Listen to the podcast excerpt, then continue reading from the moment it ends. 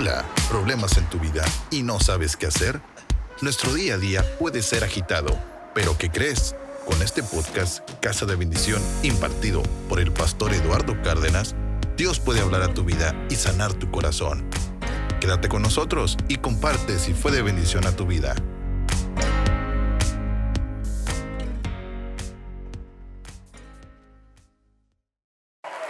Así es.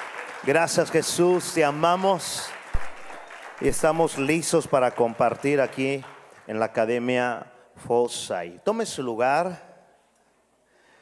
Felicidades a todas las mujeres porque es, es Día Internacional de la Mujer. Un aplauso a todas las mujeres. Fuerte, fuerte, fuerte, fuerte.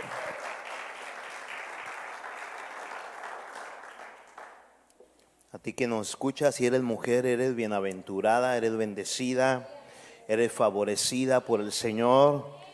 Y bueno, el Señor las ama profundamente, les dio un propósito increíble al, al haberlas hecho tan bellas, tan hermosas, tan eficaces en todas las áreas. Ok, así que si mira a una mujer por ahí, bendígala, favorezcala, y dígale cuánto Dios la ama. Quiero seguir con el tema y sé que va a ser de mucha ayuda a todos nosotros, a todos nosotros, a ti que nos escuchas en las plataformas digitales, sea cual sea, o ya sea por YouTube también en vivo, te va a bendecir mucho. Diga conmigo, maduros en las finanzas. Diga más fuerte, maduros en las finanzas. Qué bendición. ¿A cuánto les gustan tener resultados a favor rápido? A mí me gusta eso. A los demás les gusta tardado, ¿no? ¿A cuánto les gusta ganar rápido? Rápido, pero rápido. ¿A cuánto les gusta? Pregúntale a alguien, dile, ¿a ti te gusta que las cosas se tarden para ganar? Es que para ganar eh, hay que eh, el proceso de 40 años como Israel. No, no, no. Yo creo que a todos nos gusta ganar rápido, ¿verdad que sí? A mí también. La Biblia habla en Romanos capítulo 16, verso 20 lo siguiente. Ahí en la versión, leo la versión Palabra de Dios para todos. Muy pronto, diga eso rápido. ¿Me, me ayudas a compartir? Muy pronto, Dios que trae la paz aplastará a Satanás y lo pondrá a los pies de ustedes. Ah, lo voy a decir otra vez para aquellos que no están a favor del enemigo, no le tengan piedad, por favor. Muy pronto Dios que trae la paz aplastará a Satanás y lo pondrá a los pies de ustedes. Que nuestro Señor Jesús, y mira cómo termina esta firma, los bendiga en abundancia. Señor, háblanos en esta hora. Espíritu Santo, que el poder de tu palabra traspase nuestro entendimiento, traspase todo nuestro espíritu, alma y cuerpo. Que nuestra mentalidad siga revolucionándose a través de lo único que puede transformar vidas que es tu palabra, el poder de tu palabra. Vamos, diga, háblanos Jesús a través de tu palabra. Entonces, ¿a cuánto les gusta tener resultados favorables rápido? ¿Qué acabamos de aprender con esta escritura de introducción de Romanos 16, 20? Muy pronto. Con, con Dios, escúchame bien, las cosas tardadas se hacen pronto.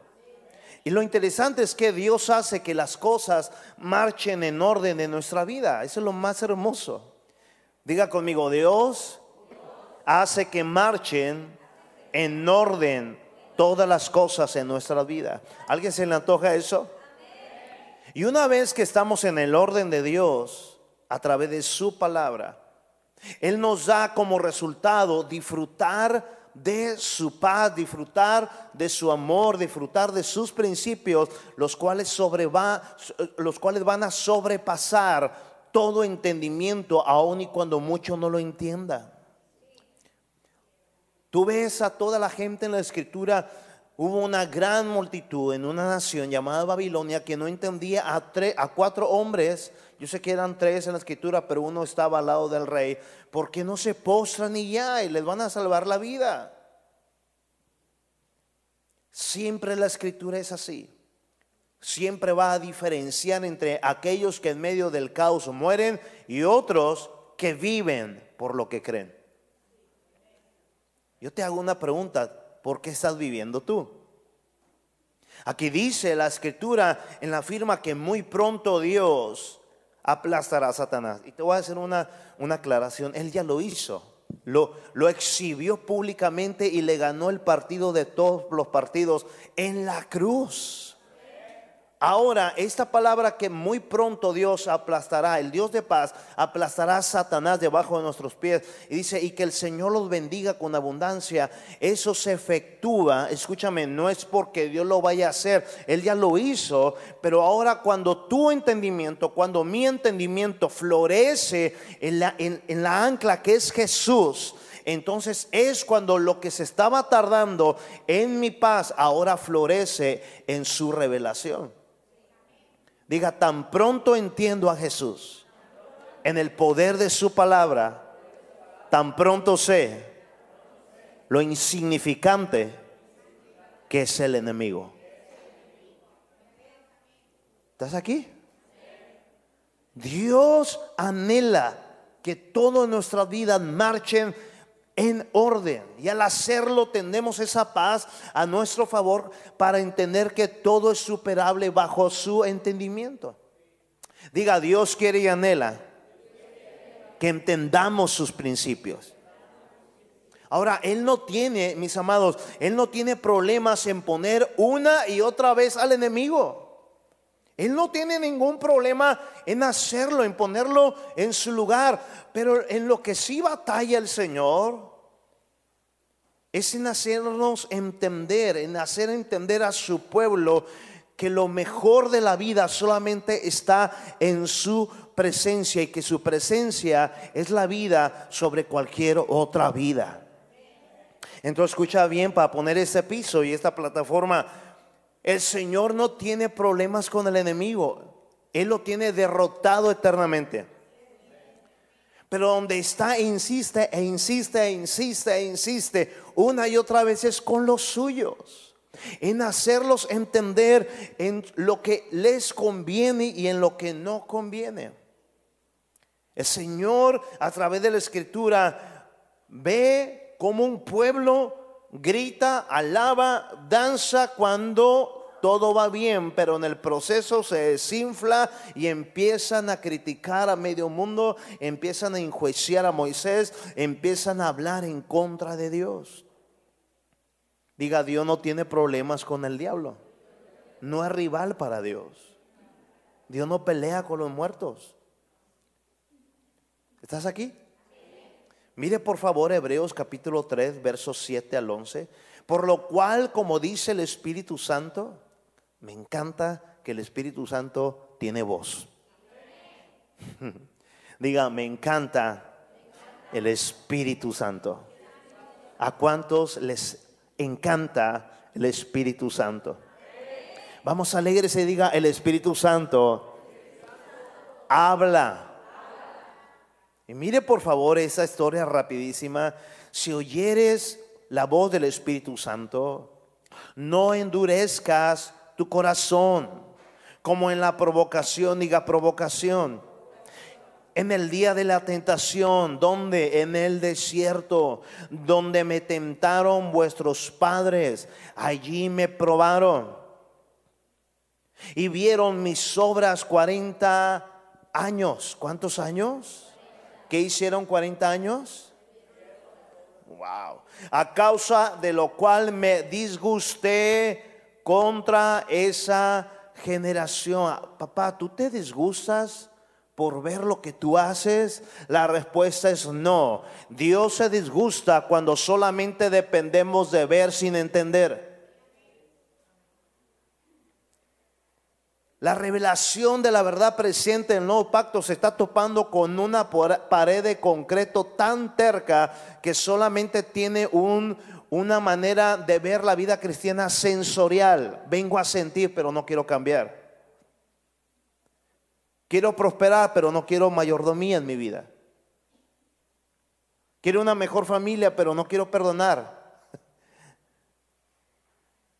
Quiero, quiero estar en una excelente congregación, pero no quiero ser hijo o no quiero pagar el precio de discipular. ¿Alguien está aquí? ¿Ves? Esta gran parte de esta generación es sensorial. Quieren ver únicamente, pero no quieren cambiar. Porque saben que el cambiar no es rápido. El cambiar es un proceso que te transforma. Y eso duele. Y sobre todo lo que duele es la carne, es el orgullo, es la soberbia que nos gobierna.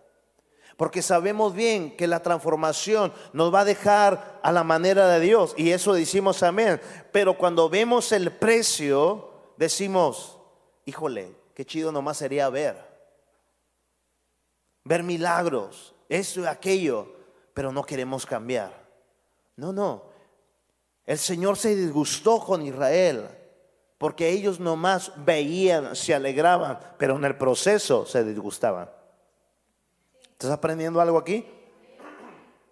A causa de lo cual me disgusté contra esa generación. Diga Dios. Es un Dios de generaciones. Wow. Voy a estar predicando el 4 de abril a un grupo de pastores de una organización. Y traigo mucho aquí. ¿Qué mensaje tú estás predicando como pastor a la presente generación? Porque seguimos con un mensaje de una generación que ya pasó, estamos perdiendo la actual generación presente. ¿Estás aquí? ¿Contra quién se disgustó el Señor? Hola. ¿Todos traen su voz? Digan, contra esa generación. Y mira lo que dijo en su ira.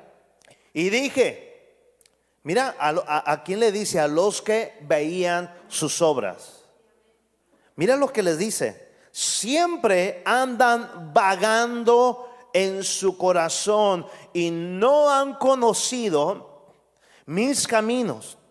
Por tanto, juré en mi ira, no entrarán en mi reposo. Wow. ¿Cuál es el principio en esta palabra? Querer solamente ver la mano de Dios. Escucha eso, anótalo, te sirve. Querer ver solamente la mano de Dios sin escuchar su voz a través de su palabra sin ser entendidos en el día a día al accionarla, eso lo único que va a lograr es no alegrar el corazón de Dios. Dígame usted, ¿qué es lo único que alegra el corazón de Dios? La obediencia. Más específicamente, ¿qué es lo que alegra el corazón de Dios? Diga, nuestra fe. Sin fe es imposible agradar a Dios. Dios no tiene problemas con el, perdedor que es el enemigo. Él no tiene problemas con el infierno. Jesús no tiene problemas con Satanás y sus demonios. No son rivales para Dios. Pero si batalla el Señor aunque usted se me quede mirando con esos ojos tapatíos, así como, ¿cómo no? Dios no batalla conmigo. Y dígale a alguien, ¿y por qué no has cambiado a la imagen de Dios? Bíblicamente, dice el Señor, ese pueblo me celebraba en la libertad, pero en el proceso me renegaba. Y nomás quería ver obras para creer, espíritu de Caifás. Si eres el Señor, bájate de ahí. No, no, no. Nosotros somos de lo que no ocupamos ver para creer. Su gracia es su garantía a nuestras vidas. Nuestra garantía. Amén. Y mira lo que él dice. Por esta causa ustedes no van a entrar en mi reposo. Ahora, escucha bien esa palabra. Cuando no tenemos la vida de Cristo, sobre todo la vida que Él nos heredó por gracia, diga por gracia. Entonces la vida que llevamos, aún con mera información bíblica, según la generación en que hayamos conocido a Jesús, lo que nos va a arrojar es que estaremos viviendo una vida fatigada. Diga fatigada. ¿Conoce esa palabra? Fatiga. Fatiga, el no ser entendidos como ese pueblo de Israel, que el Señor le dijo, Sabes que tú nomás andas queriendo ver obras, pero no quieres andar en mis mandamientos. Por lo tanto, no entrarás en mi reposo. Y diga conmigo, no estar en el reposo de Dios es estar en estrés y fatiga. ¿O no? Siempre no ser entendidos en la palabra de Dios nos va a generar fatiga, cansancio, estrés y preocupación. Mire, Mateo 11, 28 palabra de Dios para todos dice lo siguiente, vengan a mí todos los que estén cansados y agobiados, que yo lo voy a hacer descansar. ¿Cuál es la enseñanza en este momento? Nada en la vida, grítelo conmigo, nada en la vida, nada en la vida nos podrá hacer descansar. Solo la maravillosa presencia del Espíritu Santo. Yo no sé si alguien puede abrazar esa palabra y celebrarla.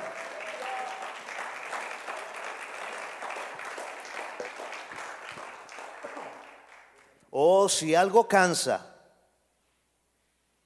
si algo fatiga, si algo estresa, es la falta de la sabiduría de Dios en las finanzas. ¿O no? Confesémonos todos. El reposo de Dios también alcanza a reposar en una buena mayordomía financiera. O sea, la palabra toca todos los rubros en la vida. Si algo estresa, si algo hace perder el reposo, es lo mismo que hizo perder al pueblo de Dios en el desierto la paz que Dios les había dado ya. Si usted estudia bien, a grandes rasgos, las conductas, los reclamos del pueblo de Israel en el desierto, usted se va a dar cuenta que la mayoría, si no es que todos los reclamos, era de que vamos a vivir. Hola. ¿Por qué nos trajiste aquí? No hay nada. Y es que ese es el, ese es el dardo más fuerte del enemigo cuando alguien ha sido libre ha sido salvo y listo para gobernar en la tierra que Jesús nos dio. Él, te dice, ahí te va, y, voy a tumbar algunas vacas por aquí. Él te dice, te han dicho que diezmar te hace ser bendecido. Dígale que está a su lado, error. Error monumental. Escuchen bien los que paso aquí adelante y, y, a los que pasan en su iglesia adelante. Escuchen eh, algo. Y eso se oye muy bien, pero diga conmigo, ya no basta esa palabra. Porque decir, si tú diezmas, Dios te va a bendecir, estás errado. Diezmamos por amor y diezmamos porque ya somos bendecidos por Jesús. No diezmamos, eso suena a una muy enorme manipulación. No ofrendamos para que el Señor nos dé más, ofrendamos porque Él ya lo hizo. ¿Estás aquí?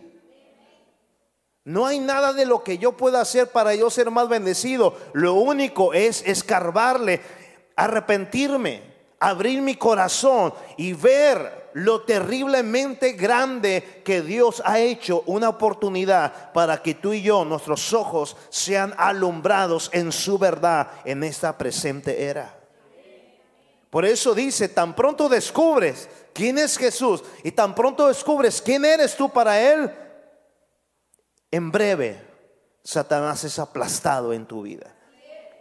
En breve lo que parecía un gigante lo ves derrumbado delante de tu fe que es Jesucristo. ¿Estás aquí?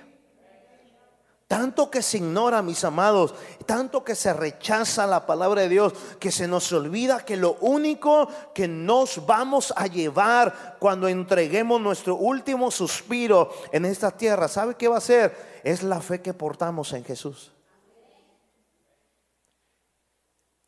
Seguimos cayendo y seguimos cayendo. La sociedad sigue eh, eh, haciendo bolas de nieve grandes y cada día hay más, eh, más casas de préstamo, cada día hay más llamadas a, tu celular, más mensajes a tus correos de llévalo ahora y págalo después.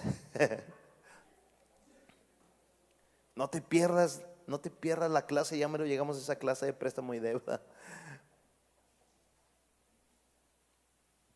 Diga, lo único que me voy a llevar cuando entregue mi vida en esa tierra es la fe en Jesús.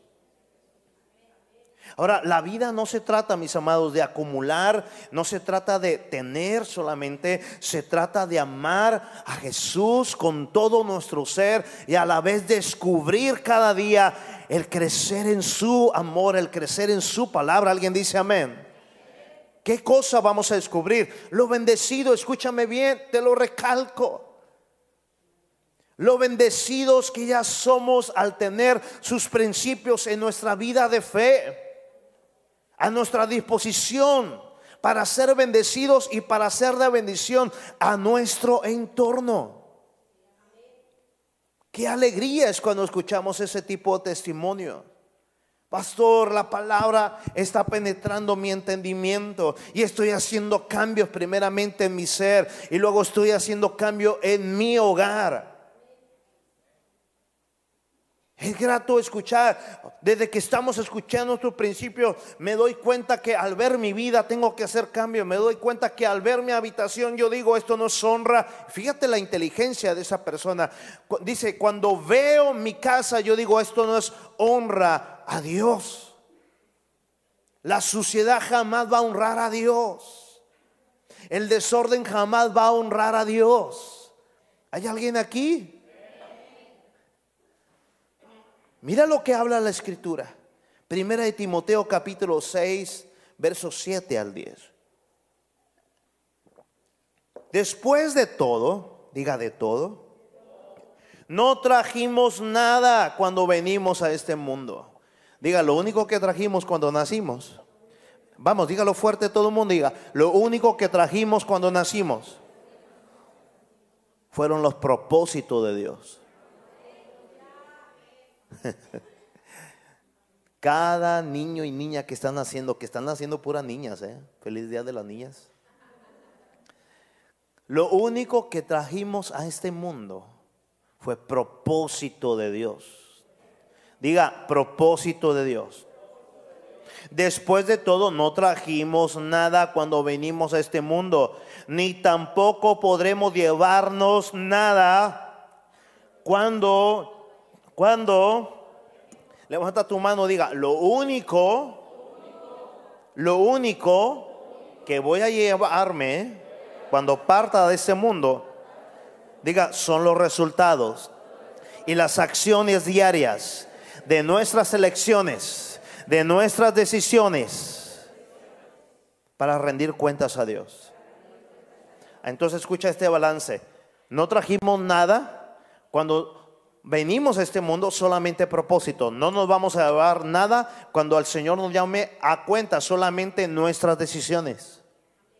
¿Cuál es la palabra que fundamenta esto? Eclesiastés capítulo 12, verso 14. Dios nos juzgará por cada cosa, diga cada cosa que hagamos, incluso lo que hayamos hecho en secreto, sea bueno o sea malo, diga, todo es una semilla.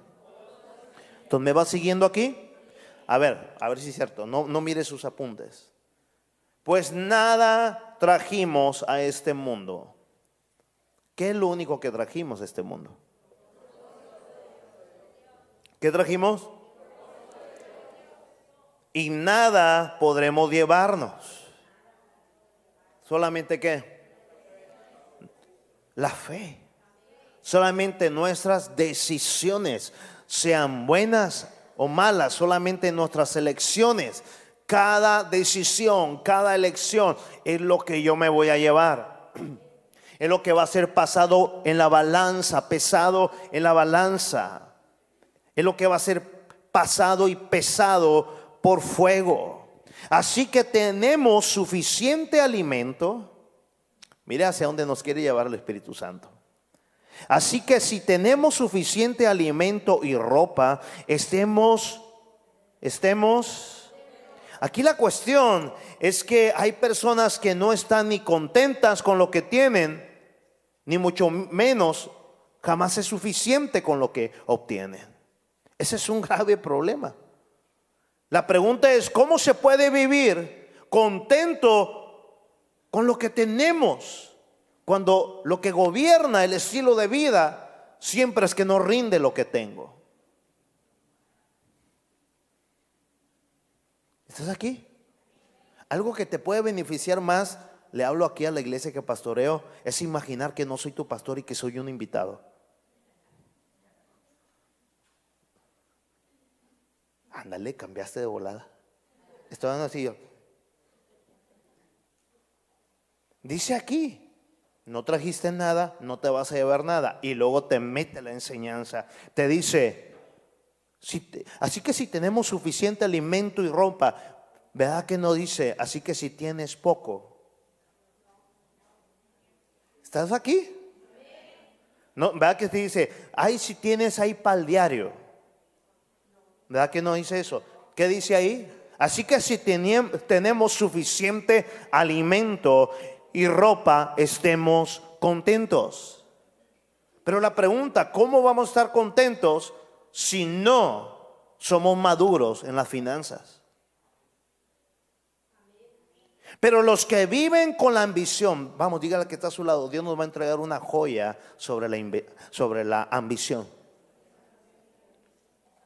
Pero los que viven con la ambición de hacerse ricos, mire bien, caen en tentación y quedan atrapados por muchos deseos necios y dañinos que los hunden, digan deudas. Otra vez diga que los hunden en la ruina y en ¿en dónde? En la destrucción. Wow. Si tenemos suficiente pone un balance increíble, no trajiste nada, propósitos, propósitos te hacen trascender para glorificar a Dios y una, vez que dejamos esta tierra nos hace entregar buenos resultados al Padre que nos dio propósitos, pero a la vez mientras estamos en la tierra nos hace vivir maduros en su palabra para tener suficiente.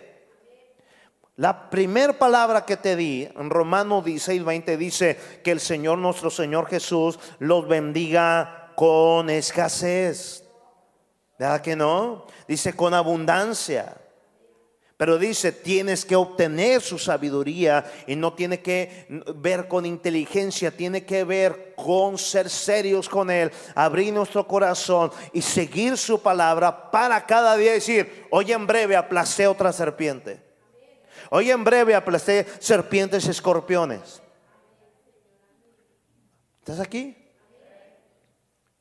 Pero los que viven con la ambición de hacerse ricos caen en tentación y quedan atrapados por muchos deseos necios y dañinos que los hunden. Diga que los hunden. ¿En dónde? ¿Y en qué más?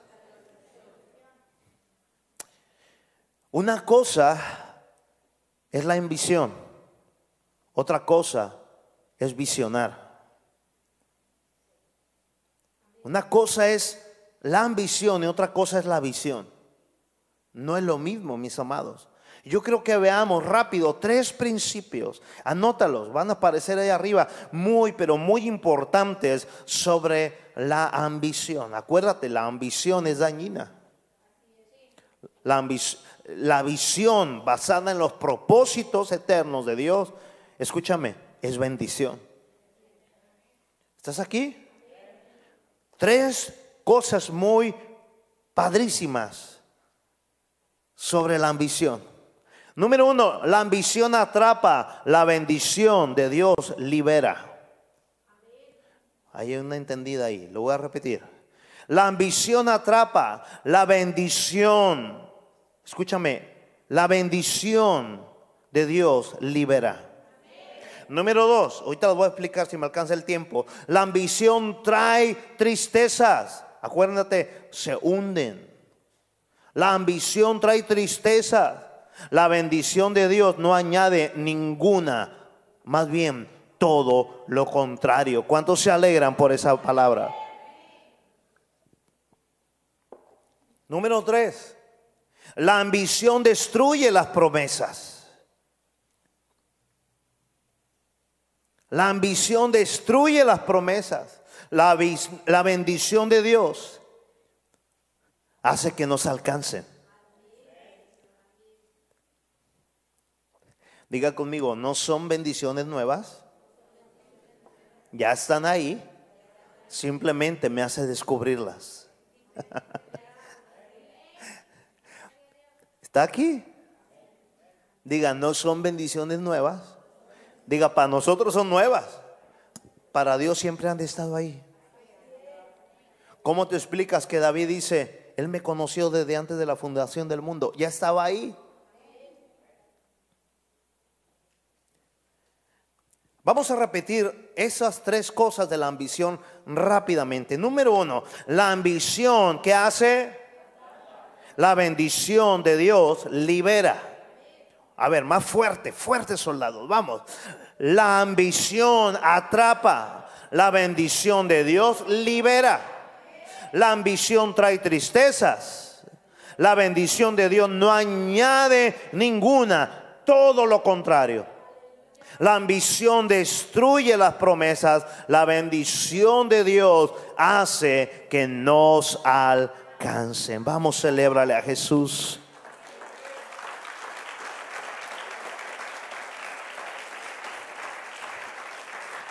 Vamos a ver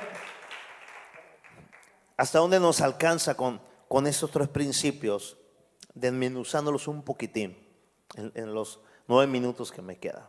Número uno, la, la ambición atrapa, pero la bendición de Dios libera. Mira, neciamente, con ambición, el enemigo, Satanás, el impostor, ¿sabe lo que intentó? Él intentó sacar del cuadro de la gracia, de la misión de la gracia que traía Jesús de parte del Padre. Él quiso sacar de la jugada a Jesucristo. ¿Sabes qué le hizo? Le ofreció todos los reinos del mundo. Diga, eso es ambición. Eso es ambición. Pero ¿sabes qué sucedió? Esto me encanta. Que Jesús al tener presente, diga Jesús, al tener presente, ¿sabes a quién tenía presente cuando él venció a Satanás ahí en el desierto? A ti y a mí. Yo allá hubiera dicho miau. Porque todo lo que hizo Jesús es en dos cosas. Cada decisión de Jesús, aunque lo escupieron, no le agradecieron, estaba basada en dos cosas. Diga, en su amor al Padre y en su amor a mí.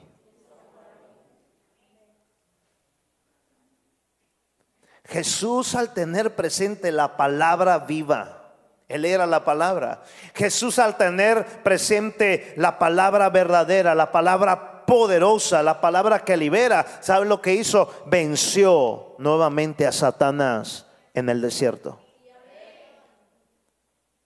¿Está aquí?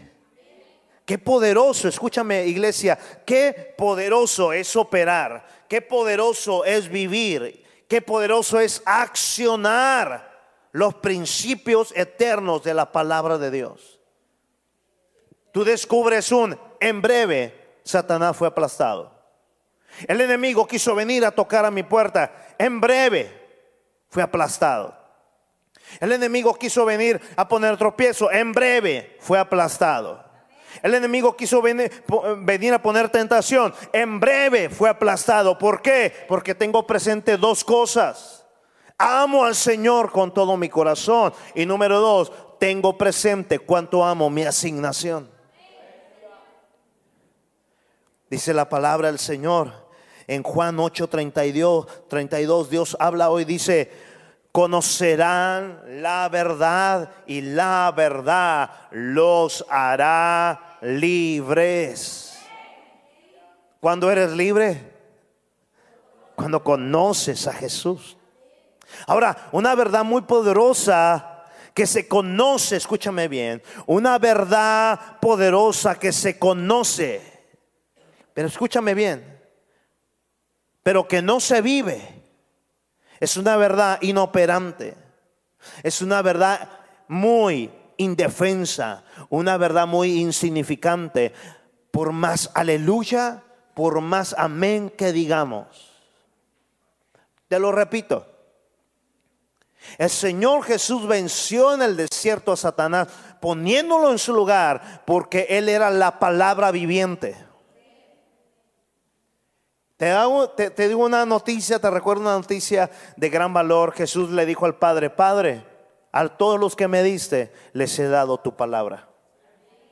Diga, tengo una palabra. Diga, y esa palabra es relevante. Es la palabra viva, encarnada, resucitada. Diga, es Jesús en mí. Dígale a alguien, en breve puedes aplastar a Satanás. ¿Estás aquí? La palabra que no se vive, la palabra que no se acciona, la palabra que no se renueva, te hace ser una persona de fe insignificante. Qué loco, porque a los ojos del Padre somos lo máximo, somos su especial tesoro. Pero somos tan insignificantes como aquellos espías que dijeron, somos como lagartijos, somos como cucarachas. Digan, tenían otra mentalidad. Creían en Dios, pero ellos se miraban como insectos. Los otros dos creían en Dios y se miraban como Dios los mira.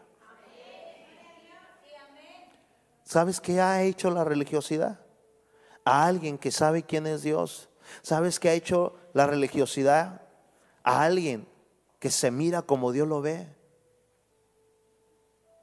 Decirles soberbios. Decirles, están rompiendo reglas. Decirles, eso no va con nosotros. Porque ellos tienen un evangelio de organización, no un evangelio del reino de Dios.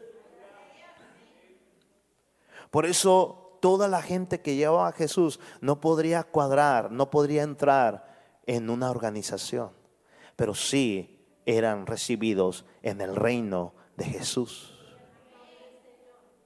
El paralítico, las viudas, los ladrones, los pescadores, los recaudadores de impuestos, las prostitutas, los magos, las hechiceras, la gente del palacio, que no eran bien vistos. Acuérdate, Satanás cometió el error de querer acercarlos a Jesús para que Jesús los condenara. Oh, gran error. Dígale a alguien, no te alarmes cuando alguien te condena. Alármate si sigues haciendo lo mismo. Pero regocíjate si caes en las manos de la gracia. Porque una vez que te abrace la gracia, Él no te va a decir, ¿por qué? ¿Por qué te tardaste? ¿Por qué? No, no, Él te va a decir, pobrecita de mi esposa. Pobrecita mi amada. Pobrecita mi venadita. Pobrecita mi novia.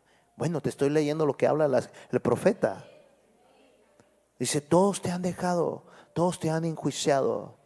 Déjame lavarte. Y sabe una cosa, la palabra dice en el Nuevo Testamento, los he lavado por tu palabra. Oh, cómo sufre lo que ya está derrotado, cómo sufre el reino de las tinieblas cuando una familia valora, honra, acciona, cuida la palabra de Dios. ¿Sabes qué sucede? Que descubres que no necesitas andar liberando, porque la verdad te ha hecho libre. ¿Sabes qué descubres? Que no necesitas andar hablando eh, eh, cadena de ayuno, cadena de oración, todo porque el diablo, el cucuy está fuerte, es, un perro, no, es increíble, no, y eso, eh, no, está bravo, está echando espumarajos, está echando esto, está el otro. y esa gente, escúchame bien, a mí me cansa. Porque hace muchos años que pasamos por ahí, hoy día lo, de repente que nos volvemos a tapar con, con esa gente del desierto, siguen en el desierto. Siguen con un lenguaje de luchemos contra el enemigo. Dígale, yo no lucho con los muertos. Diga, yo lucho conmigo. Lo lucho con mi terquedad. Pero el diablo, el Señor, me lo ha puesto debajo de mis pies. Lo lucho con mi soberbia. Lucho al no haber sido enseñado, entrenado o no haber valorado el buen entrenamiento. Pero yo con el diablo no tengo lucha. Hola. Hola. Cuando tú descubres los principios de Dios, te enamoras terriblemente de Él. Te apasionas por Él. Vives para Él.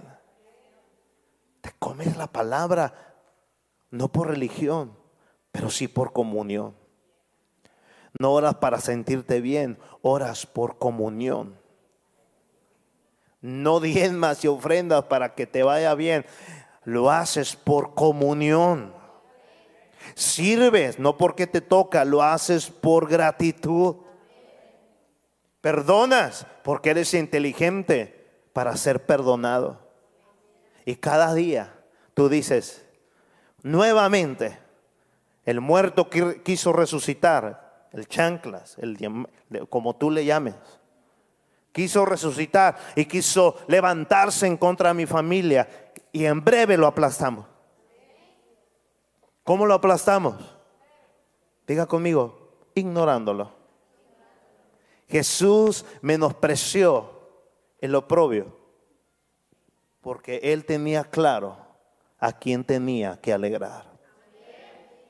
Al Padre y amarte a ti y a mí. Dígale a alguien, deja de nombrar al diablo y empieza a exaltar a Jesús. No te pierdas, no te pierdas lo que Dios está hablándote. Escúchame, diga conmigo, la vida en Jesús es la mejor vida sin comparación. Vamos a darle un aplauso a Jesús con todo tu corazón.